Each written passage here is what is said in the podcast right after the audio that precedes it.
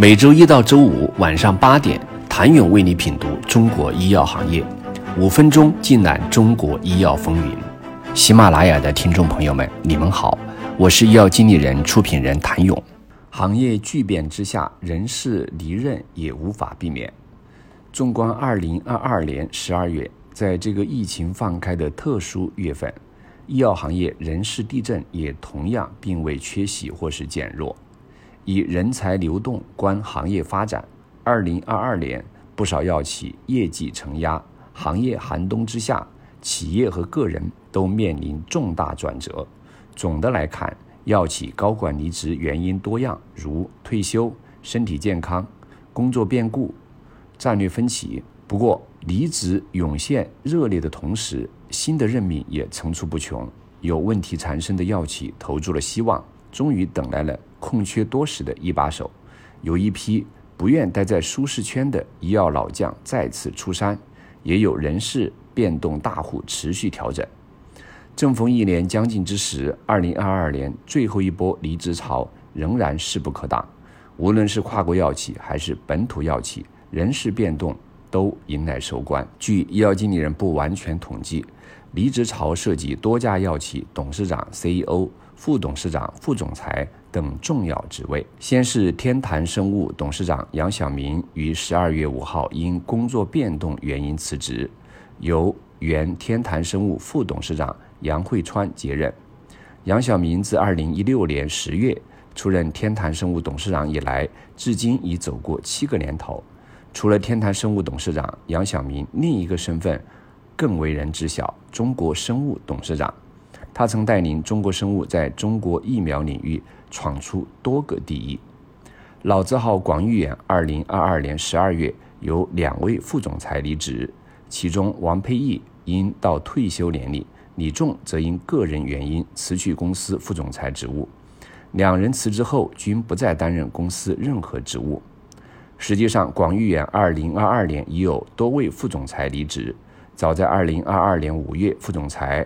傅书红提出离职。六月，张毅和梁鹏均因个人原因辞去副总裁职务，辞职后均不再担任任何职务。高层频繁变动的背后，是企业内部近几年动荡不安的一个缩影。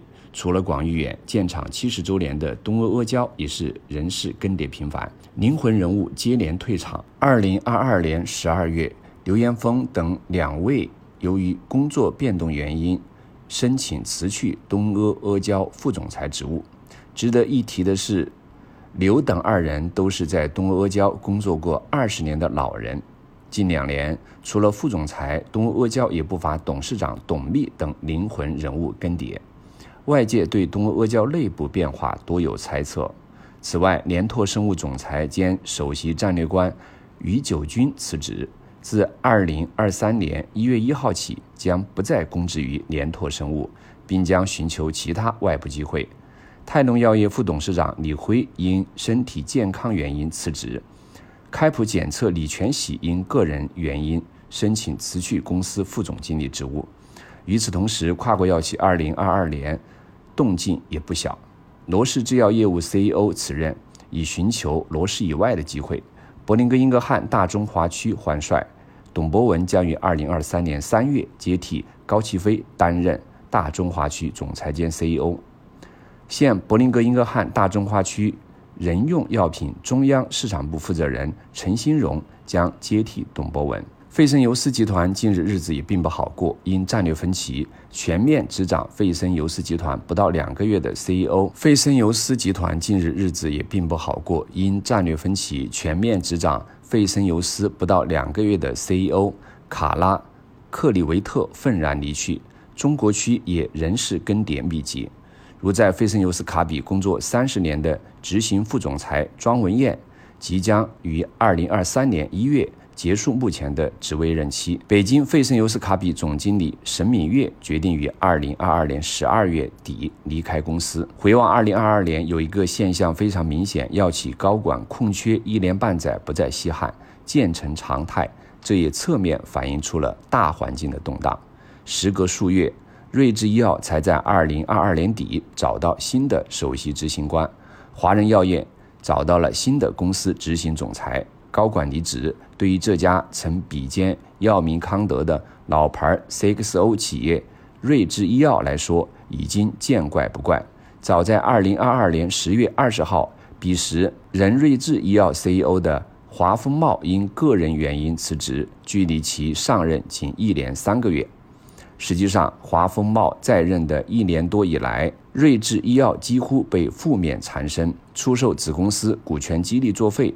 回购终止，内幕交易固然有历史遗留的陈珂，但留给华丰茂的压力也可想而知。在华丰茂离职之前，市场多认为其大宗减持不断，辞职或早有征兆。不过，市场更关注的是，在华丰茂走后，谁又将成为下一个关键先生？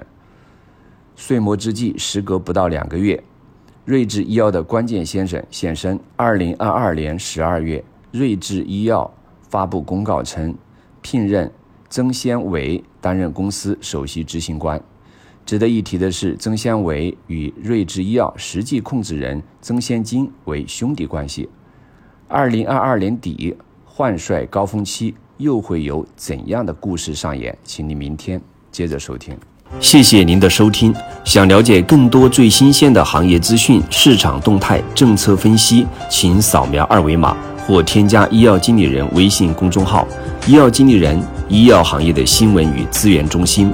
我是谭勇，明天见。